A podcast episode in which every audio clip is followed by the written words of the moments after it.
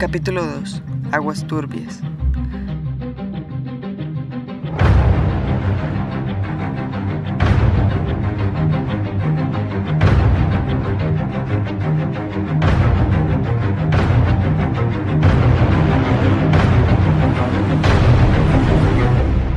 La represa del Llanito es un lugar muy llamativo para los bañistas, los pescadores y los visitantes. Las aguas parecen tranquilas fluyendo por el río. Los peces son abundantes y de gran variedad. En fin, un lugar digno de visitar. La Ciénaga San Silvestre. Su historia es incierta, vaga de boca en boca por los habitantes del sector. Transitan anécdotas y buenos recuerdos. De ella han vivido generaciones de familias que se alimentan y subsisten de tan maravillosa fuente. Tan importante es que grandes empresas eléctricas y petroleras han necesitado de sus aguas para abastecerse.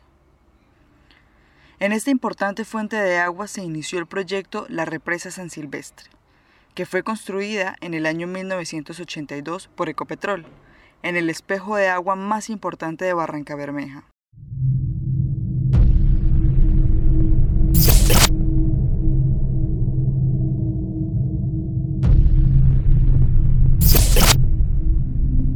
Base de mentiras y falsas ilusiones, se creó el proyecto que inicialmente dio esperanza a los pescadores, ya que creyeron que la construcción sería la solución para mejorar su actividad artesanal en la ciénaga. Sin embargo, la obra quedó paralizada, y ahora es un enorme elefante blanco que costó 2.600 millones de pesos. En el año 2004, la comunidad decidió romper los diques que separaban la ciénaga de la nueva represa y abrieron así las seis compuertas para darle paso al agua, que arrastró con maleza y sedimentos. Dichos diques fueron hechos por la firma ESE de Colombia, constructora de la represa en el mismo sector. Esto se hizo ya que era necesario abrirles pasos a los peces provenientes del río Sogamoso, para que entraran a la ciénaga a depositar los huevos.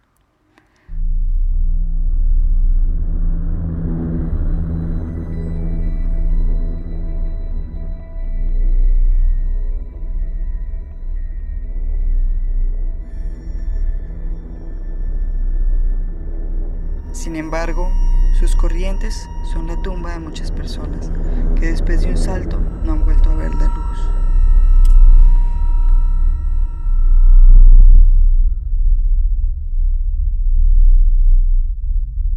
La represa del llanito esconde muchos misterios, magia, brujería, mitos y leyendas, historias trágicas y malos momentos. Pero lo que es cierto es que ha capturado un gran número de vidas, 80 o 90. La cuenta empieza a perderse. Es tanta la presencia espiritual en esta obra que las energías malas hacen que los pescadores prefieran dirigirse a otros lugares antes de entrar en sus aguas. Y es que la represa ahorita en estos últimos años es más miedosa que antes, hija. Porque yo me acuerdo que hace más de 10 años yo me iba a las 1, a las 2 de la mañana, a las 11, a las 12, todo bien. Y ahora, ¿usted cree que a mí me, a mí me da por irme tan siquiera a, las 5 de la mañana? Me da miedo, es que apenas cruza uno los puentecitos y eso se siente como tenebroso, como miedo, como si hubiera algo en esa represa. Yo no sé qué era lo que pasa ahí.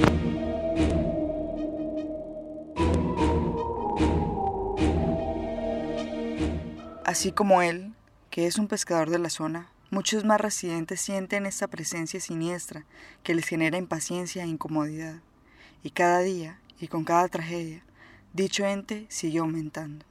Y es que son tantos los recuerdos inexplicables de muertes y de sucesos que se han encontrado en la ciénaga que fue duro escuchar a las personas.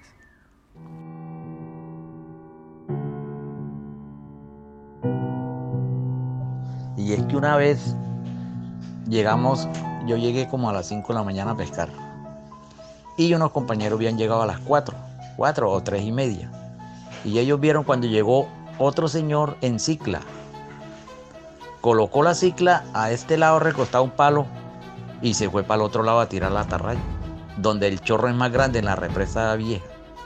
Y dicen que lo vieron cuando se montó en el muro. Él se montó en el muro a tirar la atarraya y de ahí más nunca volvimos a ver al Señor. Y el Señor lo, yo lo conocía quién era. Y más nunca lo volvimos a ver. Que yo llegué como a las 5 y los compañeros me contaron, marica, mira, ahí llegó tal persona y, pasó por aquí, dejó la cicla y ahí está la cicla, vea. Se fue. Lo vimos cuando se montó el muro a tirar la tarrea y no lo vimos más. De ahí, de ahí no vimos más al Señor más nunca. La cicla duró como dos meses. A donde el señor que estaba hablando ahorita, donde el paisa, que le dicen el paisa, ahí duró la cicla como dos meses. Yo no sé qué tiene esa represa ahora, pero está peligrosa. Pues no, el señor no apareció. Eh, como a los dos meses fue un hermano a buscar la cicla allá donde el país, porque allá se la guardamos. Entonces le preguntamos, le preguntaron por el señor y, él dijo que no, que el señor no había aparecido. Pero así tranquilamente, no, él no apareció. Y, y ya se quedó perdido nunca lo volvimos a, a ver al Señor ni nada.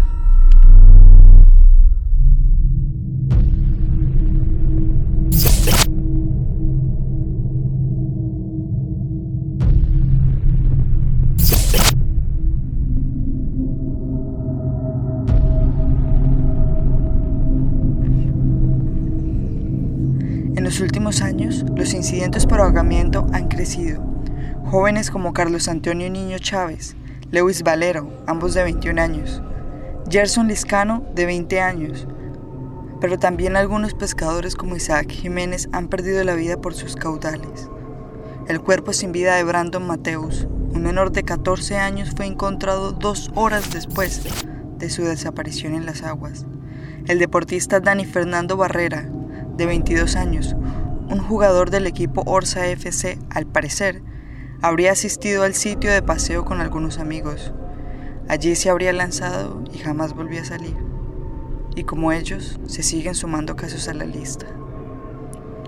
Es siniestro e inexplicable el aumento de los casos de muerte por ahogamiento en la represa. Y es aún más que estos hayan sido jóvenes tratando de pasar un buen rato. La represa ha capturado las energías de todas aquellas personas que han fallecido en sus caudales y ha hecho de sí un lugar para temer. Y si es así, ¿estará maldito el lugar? ¿O solo es la superstición de las personas? No olviden seguirnos en nuestras redes sociales como dígame.com.co. Esto es Dígame en Podcast, la voz del Magdalena Medio.